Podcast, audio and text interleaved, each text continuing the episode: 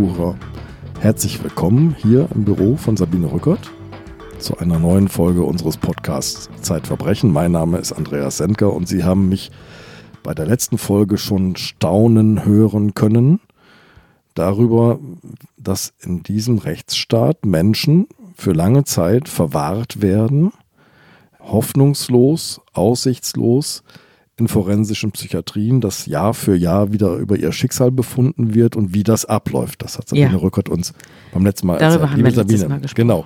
Und jetzt, dieses Mal wollen wir über einen ganz besonderen Fall reden. Ja, das ist der Fall des Herrn H. Ja. Herr H. ist mir begegnet im Jahr 2008. Und ich habe äh, mich mit seiner Geschichte beschäftigt. Ich habe auch lange mit ihm selbst gesprochen. Und ich habe mir seine ganzen Akten angeeignet und habe mir daraus ein Bild äh, gemacht. Herr H. saß sieben Jahre in einer forensisch-psychiatrischen Anstalt. Wie es dazu geht, haben wir ja in der letzten Folge schon ausführlich berichtet. Dieses Mal sind wir in Sachsen-Anhalt in dem Ort Ucht-Springe. Da gibt es auch eine große forensisch-psychiatrische Anstalt und da saß Herr H.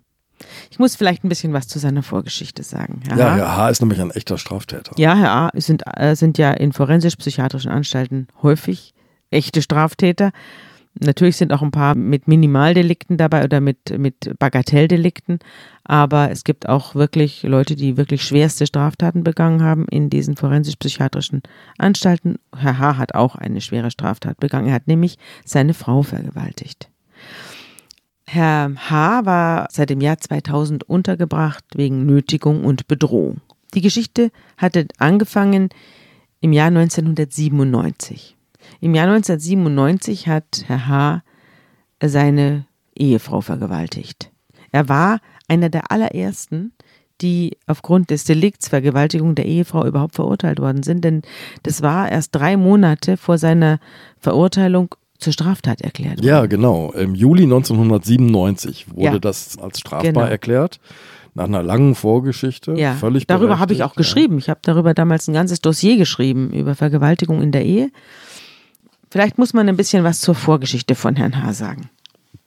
Herr H. kam auch, wie die bereits in der letzten Sendung erwähnten Straftäter, aus einer, sagen wir mal, problematischen Familie. Die Eltern haben sich sehr früh getrennt, da war er noch ein Baby oder ein Kleinkind. Und er hatte immer, war blieb bei seiner Mutter und hatte immer Schwierigkeiten. Die Mutter selbst hatte auch Schwierigkeiten, sodass er herumgereicht worden ist. Er hat mal bei der Großmutter gelebt, dann hat er bei einer Tante rumge also in der Familie Er wurde, ja, er ja. wurde, er wurde abgeschoben, wo er war und wurde dann in ein Kinderheim gesteckt. Und als er dann 13 Jahre alt war, kam er zurück zur Mutter und dann gab es Schulschwierigkeiten und Schwierigkeiten mit der Mutter. Und dann, als er 16 oder 15 war, wurde auffällig durch Diebstahl. Und dann kam er in einen Jugendwerkhof, in so ein Jugendheim, wo er was gelernt hat. Da sollte er eine Ausbildung zum Maler machen, zum Anstreicher. Das hat er dann aber abgebrochen. Und dann kam er äh, von 1986 bis 87 hat er dann den Wehrdienst absolviert. Bei der NVA damals noch. Die gab es noch damals in Havelberg. Na gut. Also lange Rede. 91 hat er seine spätere Frau kennengelernt. Und dann änderte sich sein Leben. Also diese Frau war eine Krankenschwester, die hat in sein Leben eine, eine große Stabilität reingebracht. Die war sein Fels in der Brandung, kann man sagen. Und danach war er auch relativ stabil. Sie, sie haben sieben Jahre zusammengelebt mhm. Und haben dann ein Kind bekommen, oder sechs Jahre kann auch sein, haben dann einen kleinen Jungen bekommen. Und danach schlief allerdings das Liebesleben ein zwischen den beiden, was Herrn H. dazu veranlasste, sich äh, anderen Damen zuzuwenden. Und das hat seine Ehefrau sehr geärgert und sehr, sehr verletzt. Und daraufhin hat sie sich äh, von ihm trennen wollen. Und als Herr H. eines Tages die Handtasche seiner Frau durchsuchte, fand er dort eine Visitenkarte einer Rechtsanwältin. Und dann ist er zu ihr gelaufen und hat gesagt, hallo, willst du dich von mir scheiden lassen? Und sie sagte ja. Und er zog aus dem gemeinsamen Schlafzimmer aus und legte sich aufs, ins Wohnzimmer zum Schlafen nieder. Am 3. Oktober 1997 wachte er auf in seinem auf dem Wohnzimmersofa. Ja, der Sohn war auch schon wach, der guckte Fernsehen und seine Frau kam rein und schaute sich um und ging wieder raus und legte sich wieder in, ins Ehebett und dann kam er rüber zu ihr ins Schlafzimmer und sagte, lass dich doch bitte nicht scheiden. Und versuchte zu ihr ins Bett reinzukrabbeln und sie zu streicheln. Und sie hat gesagt, er soll abhauen, er sei eben untreu und er würde ihr auf die Nerven gehen und er, und er soll verschwinden. Und dann äh, hat er eben weiterhin sie bedrängt und dann hat sie ihm eine geknallt. Und dann wurde er richtig wütend und ging ins Wohnzimmer und zog den Stecker des Telefonkabels raus und sagte zu dem Sohn, geh in dein Zimmer und ging zurück äh, zu seiner Ehefrau und vergewaltigte sie im Ehebett. Und sagte dann am Schluss zu ihr, äh, willkommen im AIDS-Club.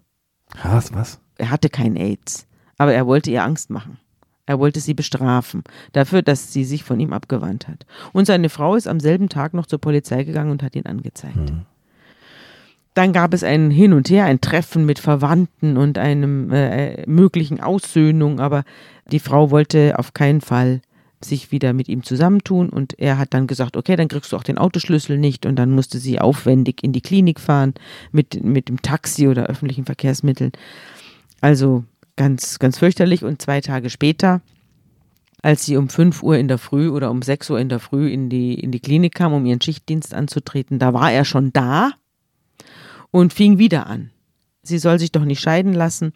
Und dann auf einmal hat er ihr was sagt sie, irgendwas Scharfes in den Rücken gedrückt. Sie hat gedacht, es ist ein Messer oder ein Schraubenschlüssel. Vielleicht war es aber auch nur ein Autoschlüssel. Das war, wissen wir nicht. Wir wissen auch überhaupt nicht, ob es überhaupt was war oder ob es nur ein Finger war. Also jedenfalls hat, ihr, hat, hat sie den Eindruck gehabt, er bedroht sie was, er, mhm. er drückt ihr was in den Rücken und er hat zu ihr gesagt, jetzt kommst du mit, sonst bringe ich dich um. Und dann hat sie sich losgerissen und hat einen Schrei losgelassen. Da kam der Wachmann herbei und er griff ihre Tasche und warf sie auf den, das Dach des Wachhäuschens. Und es gab als ein Riesentumult in dieser Klinik. Alle liefen zusammen und der Wachschutz musste ihn festnehmen. Man kennt solche Szenen, die spielen sich häufig vor Frauenhäusern ab, mhm. wenn die Männer sich mhm. von der Trennung der Frau da durchdrehen.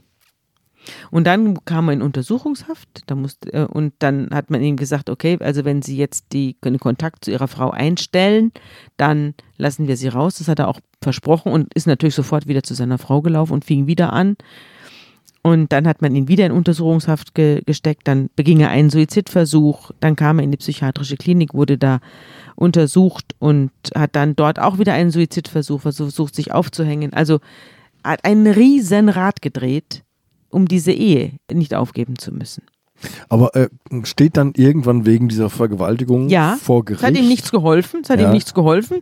Er wurde vor Gericht gestellt. ich will jetzt, sie hat dann ist dann in Berufung gegangen und so weiter. Jedenfalls am Schluss wurde er vom Landgericht Magdeburg zu zwei Jahren und vier Monaten verurteilt. Und dabei ist wichtig, die Gutachter da. Ja, er wurde Prozess psychiatrisch begutachtet. Haben gesagt, der Mann ist voll schuldfähig. Keine voll schuldfähig. geistigen, seelischen Nein. Defekte. Na, er, die haben natürlich gesagt, er ist außer sich und er hat eine, eine, absolute Ausnahmesituation im Moment, aber er weiß, was er tut. Es ist jetzt nicht so, dass der hier psychiatrisch eingeschränkt wäre. So, der wandert jetzt ins Gefängnis und es hört nicht auf. Nein, und er, im Gefängnis sitzt er und dann erfährt er, dass seine Frau einen neuen Freund hat und das treibt ihn um und er fängt an, sie aus dem Gefängnis anzurufen. Also er ruft sie zu Hause an und sagt, na warte, wenn ich hier rauskomme, dann kommst du in die Kiste. Und äh, das macht er mehrfach und dann lässt sie sich eine Geheimnummer geben und die kriegt er irgendwie raus. Wie? Das konnte das Gericht nicht ermitteln. Man wusste, dass er sie hatte. Er hat sie nämlich irgendwann mal irgendwo aufgeschrieben. Da hat man sie gefunden. Also er hatte sie tatsächlich und er hat sie dort angerufen und hat zu ihr gesagt, du bist bald dran und er hat sie auch in der Klinik angerufen. Aber Entschuldigung, jetzt muss ich mal, äh, ich bin ja nur so ein ja. komischer Kino-Krimi-Gucker, ja. ne? So. Und immer wenn ich Gefängnisszenen sehe, ja, ja. Äh, Telefone hängen da nicht rum, die stehen auch nicht in den Zellen, sondern doch, die doch, werden... man darf schon telefonieren. Ach so. Ja, ja, man darf schon telefonieren. Eigentlich darf man telefonieren, Schon, schon allein deshalb, damit man nicht vereinsamt. Also ob jemand später, wenn er seine Haftstrafe abgesessen hat, ob der dann später in der Gesellschaft wieder Fuß fasst, hängt auch ganz maßgeblich damit zusammen, ob er, ob sein sozialer Rahmen erhalten worden ist. Und deswegen hat, dürfen ja. die Leute telefonieren, deswegen dürfen sie auch Besuch haben. Es gibt auch Gefängnisse, Aber da wird das gibt irgendwie kontrolliert? Also Ja, eigentlich sollte es kontrolliert werden. ich sehe also halt immer Herr solche H. Szenen, da wird, ne, da steht Ja. jemand daneben dann Ja. und Ja, das ist auch so. Also, also gerade hier bei Herrn H. wurde auch festgelegt, dass Herr H. unbedingt unter Beaufsichtigung telefonieren muss. Und äh, gerade weil die Rechtsanwältin sich auch an die Gefängnisleitung äh, gewandt hat und gesagt hat, hallo, der telefoniert hier raus und bedroht die Leute. Herr H. selbst hat diese Sache immer bestritten. Er hat immer bestritten, dass er seine Frau bedroht habe. Aber das Gericht hat ihm das nicht geglaubt und ehrlich gestanden, ich auch nicht. Aber da hat auch niemand daneben gestanden. Nein, also da hat kein Strafvollzugsbeamter nein, daneben nein, gestanden. niemand, oder es hat niemand gehört. Es war eine Aussage der Frau. Er hat allerdings auch in der Klinik angerufen und seiner Frau ausrichten lassen, irgendwelche Drohungen. Also es gab schon Zeugen.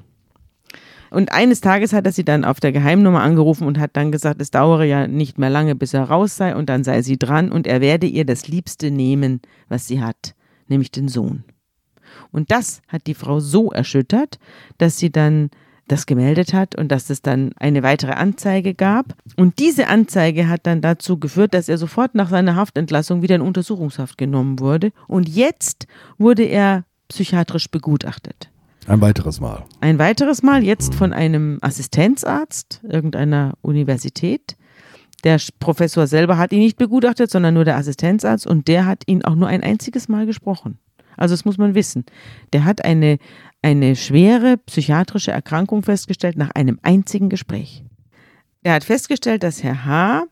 eine wahnhafte Fixierung auf die Ehefrau habe, er hege einen Verdacht auf eine paranoide Entwicklung und er leide unter einer Persönlichkeitsstörung mit paranoid-fanatischen Charakterzügen, die zu einer Realitätsstörung geführt hätten. Und das wertet der Sachverständige als eine schwere seelische Abartigkeit. Äh, Diese Diagnose hat Herr H. jetzt an der Backe. Liebe Hörerinnen und Hörer, die aktuelle Ausgabe des Magazins Zeitverbrechen ist jetzt online im Zeitshop bestellbar und im bundesweiten Pressehandel erhältlich. Sie wollen keine Ausgabe mehr verpassen? Dann abonnieren Sie das Magazin zum Vorteilspreis unter dem Link www.zeit.de slash verbrechen-abo. Ich werde während unseres Gesprächs immer mal wieder so ein summarisches Protokoll führen. Also wir halten fest, Gutachter Nummer 1 vor der Verurteilung zu der Gefängnisstrafe sagt, der Mann ist voll schuldfähig, keine geistig-seelischen Defekte. Ja. Gutachter Nummer 2 oder Begutachtung Nummer 2 kommt zu dem Ergebnis, der Mann hat eine schwere seelische Abartigkeit. Ja. So, jetzt wird er eingewiesen und zwar im November 2000 in die Kriminalpsychiatrie Uchtspringe. Genau. Und dort ist er am Anfang noch relativ umgänglich. Also er unterzieht sich keinen therapeutischen Maßnahmen. Er bestreitet auch, dass er seine Frau bedroht habe. Dabei bleibt er. Aber er ist also höflich und sachlich im Umgang und äh, fällt also jetzt nicht durch übermäßige Aggression auf. Aber es gibt natürlich, bevor er da richtig reinkommt, gibt es wie bei jeder Klinik so eine quasi Aufnahmeuntersuchung. Ja.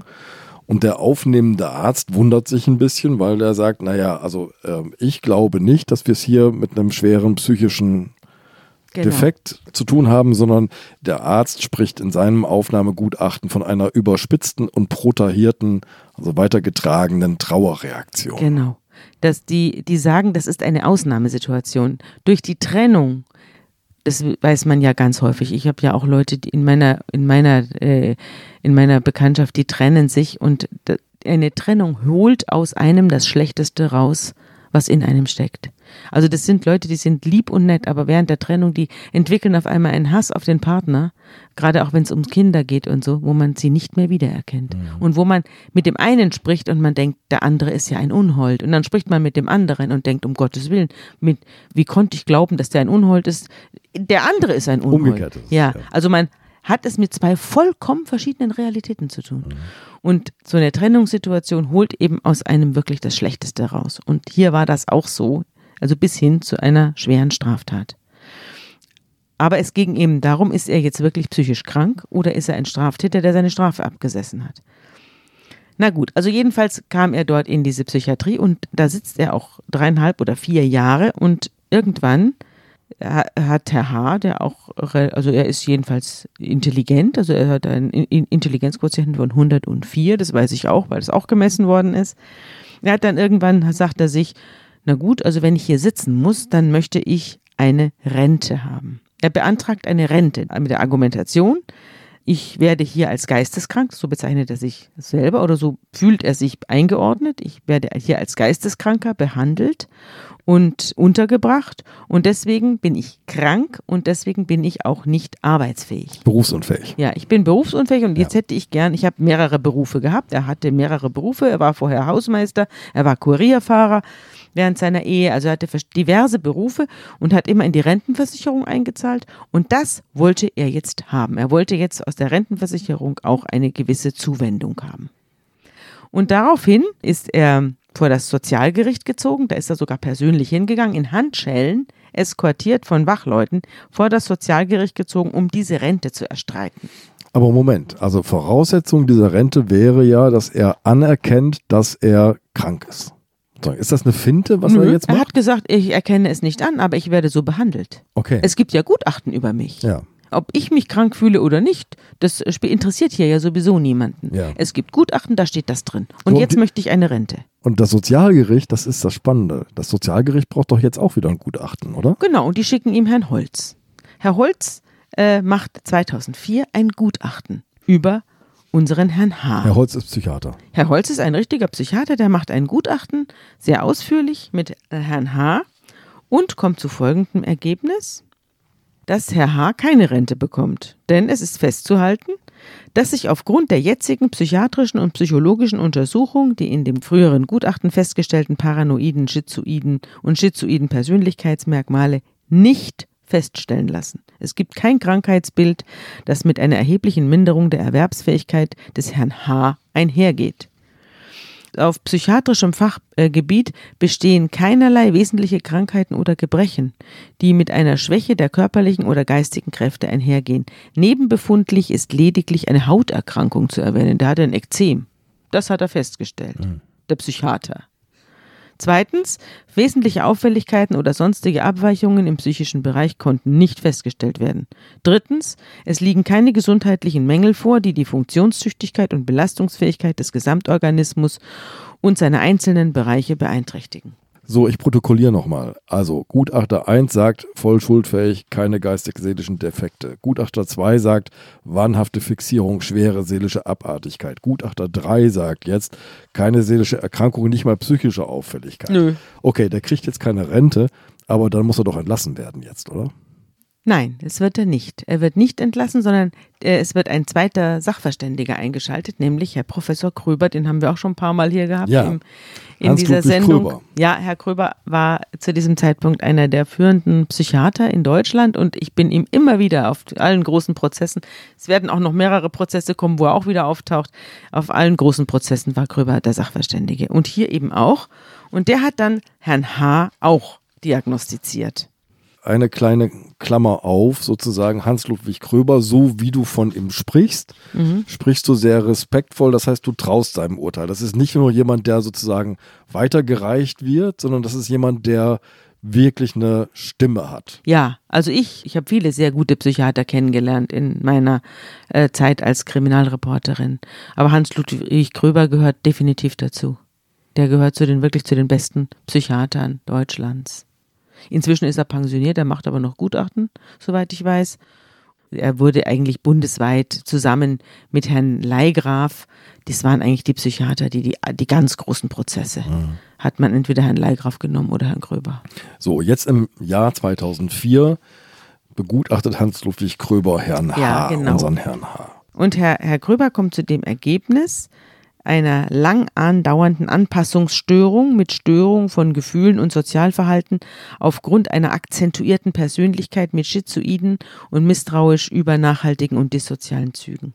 Also der hat eine problematische Persönlichkeit, eine akzentuierte Persönlichkeit, die ihm es erschwert, sich mit irgendwelchen Sachverhalten abzufinden. Also der kann sich schlecht abfinden, weil er eine sehr misstrauische, schizoide, eine zurückgezogene, auf sich selbst zurückgezogene Persönlichkeit hat.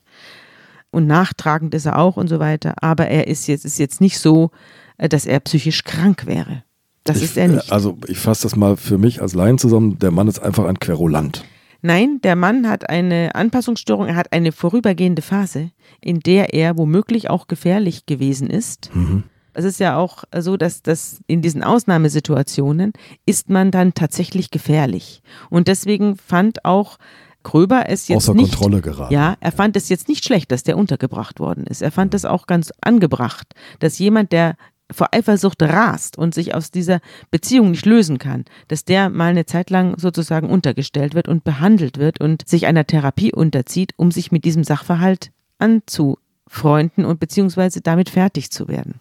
Ja, jetzt muss man aber sagen, Herr H. kommt im November 2000 in die Ja. Klinik Ja. und Herr Kröber sieht ihn 2004. Ja. Und was empfiehlt Hans-Ludwig Er empfiehlt jetzt, er sagt, dass jetzt deutliche Schritte zur Reintegration erfolgen sollen. Also der Mann müsste jetzt hier raus, aus gutachterlicher Also Sicht. der hat eine Chance, sagt er. Ne? Ja, also natürlich, das, ja. natürlich. Aus gutachterlicher Sicht ist festzustellen, dass der Konflikt mit der Ehefrau, in dessen Rahmen die in, der, in den Taten zutage getretene Gefährlichkeit manifest wurde, inzwischen weitestgehend abgeklungen zu sein scheint, sodass Mhm. insofern eine Gefährlichkeit von Herrn H. gegenwärtig nicht mehr feststellbar ist. So, Okay. Jetzt sagt Das er, ist sie quasi soll ein Auftrag an die ja, er soll einen Auftrag, er soll verlegt werden in eine andere Maßregelklinik, weil hier in dieser Klinik herrsche das System der verbrannten Erde. Also das ist, was wir auch letztes Mal hatten. Die Klinik und Herr H. haben äh, sich, haben sich nichts mehr zu sagen. Die Klinik geht auf Herrn H. nicht mehr ein und Herr H. nicht mehr auf die Klinik. Er nimmt dieser Klinik nicht mehr ab, dass sie sein Bestes will. Und deswegen sagt er, er soll am besten verlegt werden.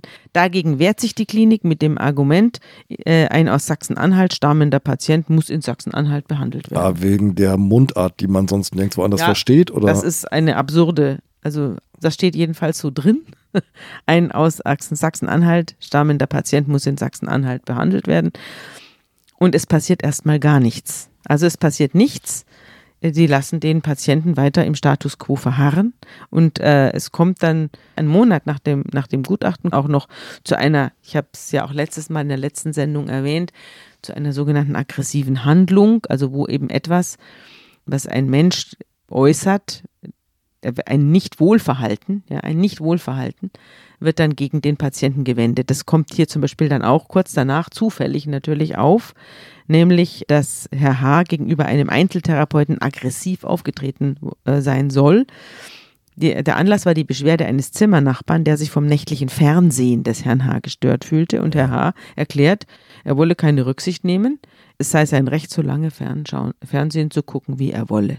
Und er könne selber nichts dafür, dass er in einem Mehrbettzimmer untergebracht sei. Er habe sich das selbst nicht ausgesucht.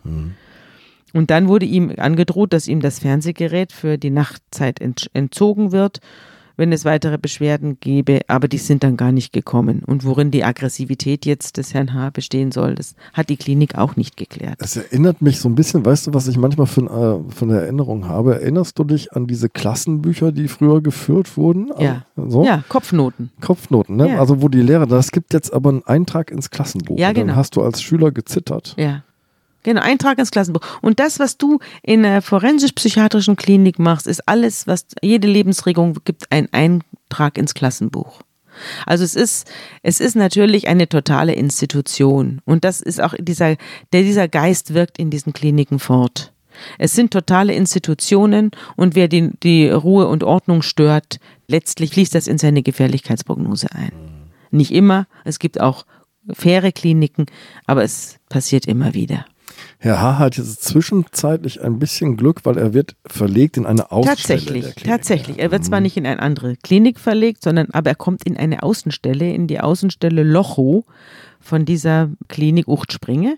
Und in der Außenstelle Lochow blüht er auf. Er blüht auf. Und äh, das liegt an mehreren Sa äh, Sachen. Erstens lernt er dort eine Therapeutin kennen, die, von der er sich verstanden fühlt. Okay. mhm. Er hat eine Therapeutin, mit der er sich sehr gut versteht und er hat einen behandelnden Arzt, mit dem er sehr gut auskommt und die er mag und wo er sich öffnet und auf einmal nimmt er an den therapeutischen Runden teil. Er beschwert sich zwar da auch wieder, aber das verstoffwechseln die und äh, das, da machen die drehen ihm jetzt keinen Strick draus und das merkt er und deswegen blüht er auf. Und dann heißt es ja, eigentlich müssten wir ihn jetzt zurückverlegen, weil er Lockerungen kriegt. Also dieses Aufblühen führt dann dazu, dass er zurückverlegt wird, um dort gelockert zu werden. Und Weil man ihn da nicht lockern kann, wo er ist? ja, das ist offenbar war es da nicht möglich. Warum das so ist, das habe ich nicht ermitteln können. Okay. Mhm. Jedenfalls musste er dann Aber zurück. damit bricht man doch wieder in einem therapeutischen Weg. Man, man, da gibt es Ja. eine vertrauensvolle Beziehung. Jetzt schilderst die wurde selbst, wieder ja? zerstört. Die wird dann wieder Die zerstört. wird wieder zerstört. Er kam wieder zurück in die alte Klinik, Uchtspringe, mit der er sich nicht verstanden hat, mit der er schon die ganze Zeit irgendwelche äh, Rechtsstreitigkeiten hat. Und jetzt äh, ist er da wieder und äh, getrennt von seiner Therapeutin und äh, eben im, letztlich unglücklich. Und jetzt kommt noch was dazu. Herr H. ist ein exzessiver Raucher. Man muss das dazu sagen. Deswegen heißt unsere Folge auch der Raucher. Herr H. ist ein exzessiver Raucher. Er raucht am Tag 40 Zigaretten. Und man muss es vielleicht auch so sehen, dass es ja in diesen Kliniken, wir haben es ja letztes Mal schon besprochen, wenig gibt, worüber man sich freuen kann. Und wenig Spaß gibt. Eigentlich gar keinen. Und das Rauchen war eines der wenigen Sachen, die Herrn H. noch Freude bereitet haben. Und da rauchte er also Tag und Nacht. Und er hatte immer Zigaretten dabei und ein Feuerzeug. Und als er zurückkam, sagte man ihm, ja, inzwischen ist das Nichtraucherschutzgesetz eingetreten und wir rauchen hier jetzt nicht mehr in. Uchtspringe. Gar Rauchen verboten. Ja, doch, ein bisschen noch. Es gab einzelne, man, so, so Viertelstunden, ähm, da durfte man. Ach so, es gab Raucherzeiten. Es gab Raucherzeiten, keine Raucherecken, sondern Raucherzeiten. Und die waren natürlich knapp bemessen, weil das Gesundheit, die Gesundheit stand ja auf dem Spiel. Es gab ein paar Raucherzeiten, da durfte er raus und durfte äh, auf, dem, auf, dem, auf der Terrasse eine rauchen. Man nahm ihm aber das Feuerzeug weg und, die, und es war alles reglementiert. Jetzt hat man ihm also diese Freude auch noch genommen. Und das führte dazu, dass Herr H. sich am 24. Juli 2007 gemeinsam mit zwei Mitpatienten im Badezimmer einsperrte. Die Ja. sperrten sich da in ihre, die hatten ja ein Mehrbettzimmer, dazu gehörte auch eine Toilette. Du kennst es ja wahrscheinlich aus einem Klinik, äh, aus dem Klinikzimmer, so muss man sich das vorstellen. Okay, ja. Da sind die ins Klo gegangen und haben da eingepafft. Und da äh, hat das Klinikpersonal das gemerkt und hat geklopft und wollte rein und die haben aber nicht aufgemacht. Und das wurde dann als Verbarrikadieren vermerkt. Und als er dann rauskam aus dem, aus dem Klo, da hat man ihn zur Rede gestellt und er hat sich von seinem schändlichen Tun nicht distanziert. Er hat sich von dem Tun nicht distanziert und hat das Rauchen im Patientenzimmer nicht als Gefahrenquelle erkannt, sodass man ihn eingesperrt hat. Also man hat Herrn H. dann in eine, ins Kriseninterventionszimmer gesperrt. Muss man sich vorstellen, das ist ein, Das ist ein, ein, ein neuer Euphemismus, den ich ja, gelernt es habe. heißt so schön Kriseninterventionszimmer. In Wirklichkeit ist es eine mehr oder weniger eine Gummizelle. Isolationszelle. Ja, eine Isolationszelle, da sitzt einer drin, der hat in Unterhosen sitzt er da und es gibt nichts in diesem Zimmer außer einem Bett und einem offenen Abtritt und da muss er dann drin sitzen. Und da hat man geschrieben, eine Gefahrenabwehr mittels KIZ, also Kriseninterventionszimmer. Unterbringung ist notwendig. Der Patient verweigert die Nahrungs-, Arznei- und Flüssigkeitsaufnahme. Im Stationssetting ist eine adäquate Gefahrenabwehr nicht mehr möglich. Und auch am Folgetag war Herr H. nicht bereit, seine Tat, die Freveltat einzusehen und hat nur gesagt, er wolle möglichst schnell weg hier aus Uchtspringe. Er sei nun mal Raucher und werde es auch bleiben. Und wenn die, wenn die Klinik jetzt seinen Forderungen nicht bald nachkomme, er sei ja als eine Fehldiagnose erkannt worden, wenn man ihn jetzt nicht bald rauslasse, dann werde er es der Klinik schon noch zeigen. Das wurde als Drohung gewertet und deshalb wurde er weiter im Kriseninterventionszimmer festgehalten. Vier Tage lang. Er sei hochgereizt und verkörpere ein gravierendes Gefahrenpotenzial. Ja. So, und dann hat man ihn so lange da drin festgehalten, bis er, und jetzt kommt's, bis er sein gefahrvolles heimliches Rauchen zu nächtlicher Zeit als schwerwiegendes Vergehen akzeptiert und wegen seiner Ignoranz bezüglich der Rauchverbotseinhaltung als schuldig bekennt. Ich glaube, der Tatzeitpunkt war 17.30 Uhr oder so. Ja, 16.55 Uhr. Ah, ja, ja. 16.55 Uhr war das gefahrvolle nächtliche Rauchen. Mhm. Und dann hat man ihn so lange da festgehalten, bis er klein beigegeben hat. Und nach drei oder vier Tagen haben sie den armen Herrn H. gebrochen. Und dann kam er raus und hat alles zugegeben und die Klinik hat dann befriedigt schnaufend konstatiert, der Betreffende lässt sich gemäß dem LKH Haus- und Stationsordnung gut lenken und leiten. Super. Hi, hier sind Fabian Scheler und Rita Lauter. Wir moderieren Was jetzt, den Nachrichtenpodcast von Zeit Online. Der erscheint montags bis freitags immer morgens um sechs. Wir reden darin über die Nachrichten, die wir spannend finden. Zwei Gespräche, zehn Minuten. Genau. Wir fragen zum Beispiel, wie will Donald Trump eigentlich wiedergewählt werden? Ist es nur ein Waldbrand oder doch eine Folge des Klimawandels? Und worüber streitet sich die Große Koalition gerade? Wir freuen uns, wenn Sie mal reinhören. Was jetzt? Überall, wo es Podcasts gibt.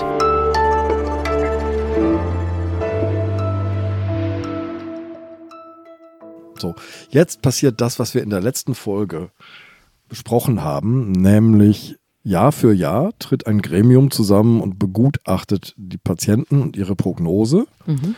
Und im Jahr 2007 ist wieder mal ein externer Gutachter dabei, den wir kennen. Ja.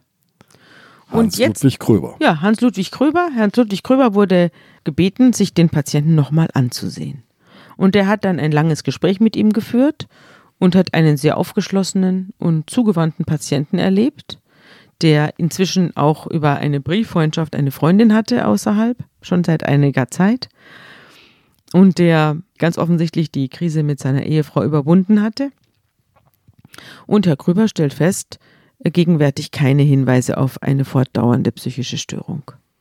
Also das ist die Diagnose, die er 2007 stellt.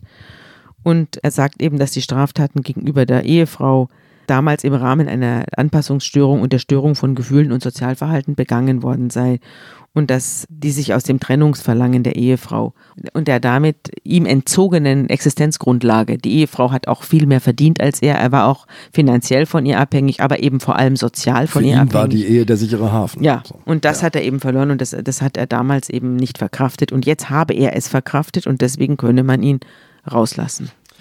Hans-Ludwig Kröber wundert sich natürlich sehr, ne? weil Ja. drei Jahre zuvor Drei Jahre zuvor hat er hat er gesagt, ja schon mal soll gesagt, der muss raus. Der muss raus. Man So. muss langsam ihn jetzt mal hier auf Lockerungen vorbereiten und äh, doch zügig dann in die Gesellschaft integrieren. Das, da ist aber nicht viel passiert. Und jetzt schreibt äh, Kröber in seinem Gutachten, allerdings ist diese Persönlichkeitsstruktur sozusagen dafür prädestiniert, also diese Persönlichkeitsstruktur keinem Streit aus dem Weg zu gehen. Dass sie in einer totalen Institution wie dem Maßregelvollzug, in dem alles vorgeschrieben ist, neuerdings sogar das Rauchen zum allgemein gefährdenden Verhalten erklärt worden ist, in Dauerkonflikte gerät. Die vielfältigen starren Regeln sind eine Quelle für stete Reibereien und Auseinandersetzungen, insbesondere wenn die Gegenseite die exakt gleichen Reaktionsmuster zeigt wie der Proband. Also beide, der eine ist so albern wie der andere. Da sind zwei aneinander hochgegangen. Ja. Ich habe auch in diesem Gutachten gelesen, und da steht äh, schon der Satz, den du schon so angedeutet hast, nämlich Hans-Ludwig Kröber, und wir müssen sagen, das ist ein, wirklich nochmal betonen, das ist einer der führenden Psychiater in Deutschland, sagt, ihn erfasst ein Frösteln vor den Machtmöglichkeiten einer totalen Institution. Ja. Das finde ich ist ein sehr nachdenklich machender Satz. Ja, das lese ich dir jetzt auch nochmal vor aus Ja, seinem. Gutachten. Er sagt, Herr H. muss raus. Zu ergänzen wäre vielleicht, schreibt er, dass insbesondere auch die Vorfälle im Juli 2007, nämlich das verbotene Rauchen auf einer Toilette, kein Indikator für eine Gemeingefährlichkeit des Untergebrachten ist, der künftig schwere Straftaten erwarten lässt. Dass er künftig Mitmenschen durch Passivrauchen gefährden wird, kann eine Fortdauer der Maßregel nicht begründen dass das unerlaubte gemeinschaftliche Rauchen zu dritt auf der Toilette wegen angeblicher Allgemeingefährlichkeit mit vier Tagen Arrest beantwortet wird, geschah ersichtlich deswegen, weil Herr H. nicht bereit war zuzugeben, dass sein Handeln fremdgefährdend und verwerflich sei.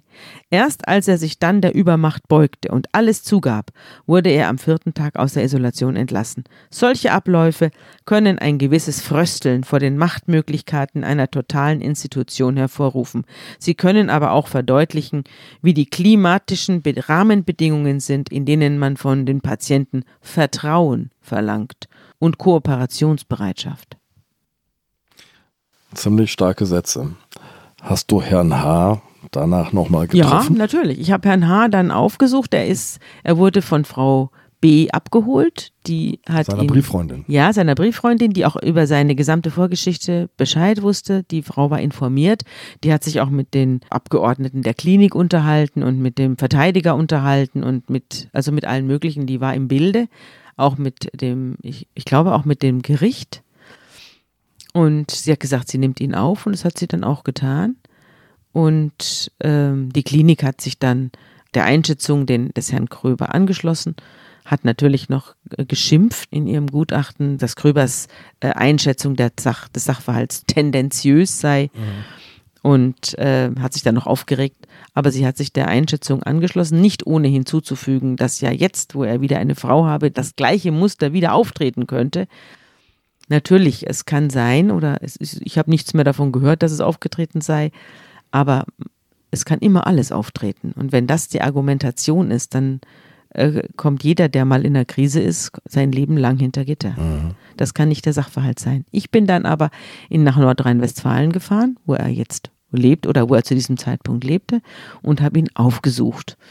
Und ich habe geklingelt, dann ging die Tür auf und heraus kam ein gigantischer Schwall Zigarettenrauch.